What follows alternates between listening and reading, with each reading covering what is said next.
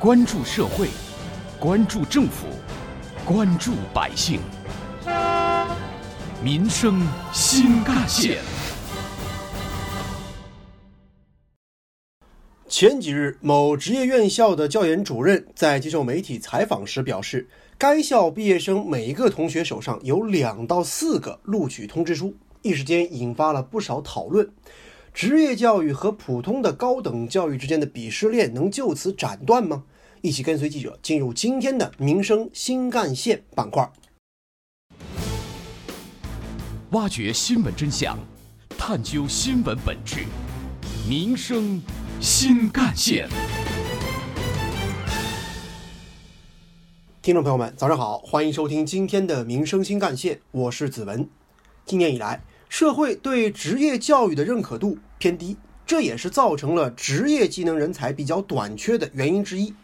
大量适应科技发展的高端技能人才，是中国从制造业大国走向制造业强国转变的中坚力量。技能人才的培养是极为重要的。最近类似的对比视频呢，在各个家长群里广为流转，令不少家长大为焦虑。在许多人的传统观念当中，初中毕业之后了是念普通高中还是念职业高中，往往意味着孩子未来的两种不同人生走向。但是事实真的是这样吗？如今在中高职业技术院校里面的孩子究竟在学点什么呢？他们的就业前景究竟怎么样呢？我们看一下，这是我们学校花了六百多万买了一架飞机。这是南京工业职业技术学院某学生在其社交平台上展示自己的母校。为了方便相关专业的学生们研究学习，这个学校斥巨资买了一架飞机。同样作为教具的，还有一整节真实的地铁车厢。两天之前。针对职业技术院校毕业生的就业前景问题，有媒体播出了一组专题的报道。在这组报道当中，深圳技师学院激光教研室主任孙志娟对记者表示，现在自己班的同学手上几乎每人都有两到四个录取通知书。报道发出之后呢，一时引发了不少讨论。职校学生还没毕业呢，人手两到四个 offer。与职业技术学院学生还没毕业就被企业抢空，双双登上了热搜网。深圳技术学院激光教研室主任孙志娟，每个同学手上有两到四个录用通知书，所以最后的结果就是全部的来校招聘的企业全部没有招满，甚至空手而归，一个都没有的情况。其实，在深圳技师学院，每年毕业季都是校领导们最为头疼的时候。他们需要一个个的向前来要人的企业表示道歉，因为有很多学生是还没毕业，早早的就被其他企业给签订了三方工作协议。深圳技师学院教务处处长文平，原来是我们提前半年、提前几个月、提前半年企业来找我们，现在是提前一年，甚至还提前两年企业来找我们要人才。有关于我们今天关注的话题呢，不少网友的留言和讨论也很热烈。网友肉夹馍说呀。这才是职业教育该有的样子，而网友可可少言则说呢，现在确实需要转变观念了，职业教育应当被重视起来。另外，网友西南江浩则说呢，各行各业都需要培养相应人才。大多数网友纷纷为职业教育点赞。然而，点开话题的讨论区啊，依然有一些网友表示自己是不能被说服的，他们仍然不太看好职业教育的就业前景，毕竟。在大多数人的以往的生活经验当中呢，许多家庭呢，自然而然往往就是更希望孩子能够读普高、读本科、读研、考博。但实际情况是，有很大一部分孩子初中毕业之后就是得上专科类院校的。面对这种现实，人们自然要问了：既然职业技术教育的就业前景那么好，社会对职业教育的认可度又为什么一直难以走高呢？对此，中国教育科学研究院研究员楚朝晖表示，在国外，职业教育相比于国内的普及程度其实更广，也更加为大众所接受。为什么这个一千万人，呃，不能够满足那个两千万的需求呢？在世界其他国家吧，普通教育占的比例最多是占一个百分之二十、百百分之三十，而职业教育的占的比例呢，大约就是百分之七十、百分之八十。挖掘新闻真相，探究新闻本质，民生新干线。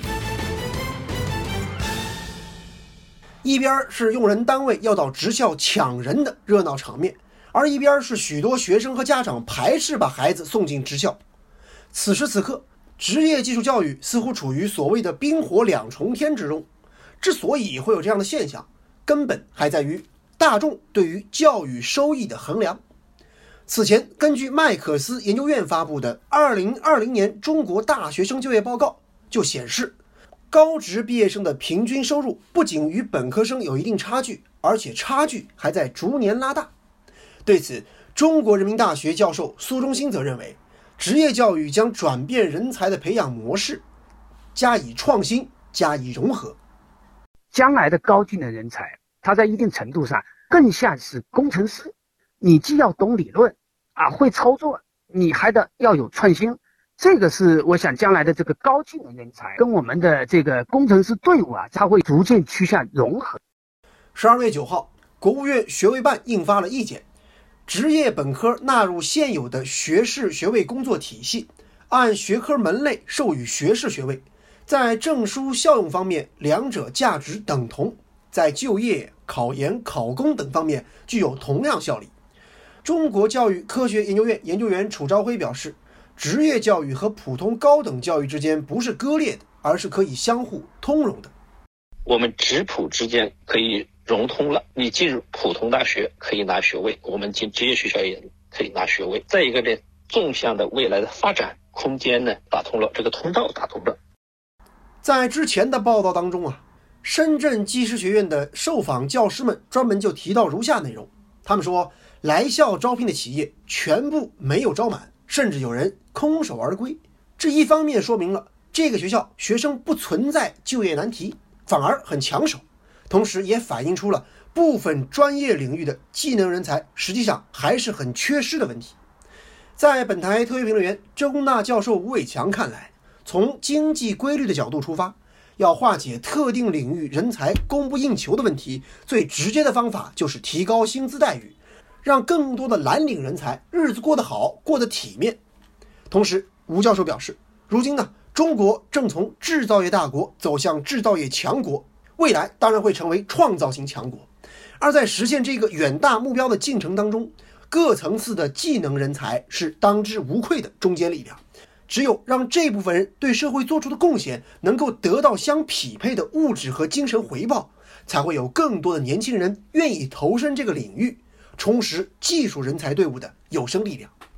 毫无疑问，在理想的社会环境下，职业技术院校和普通高校只有路径之别，而并不应该有什么所谓高与下之分。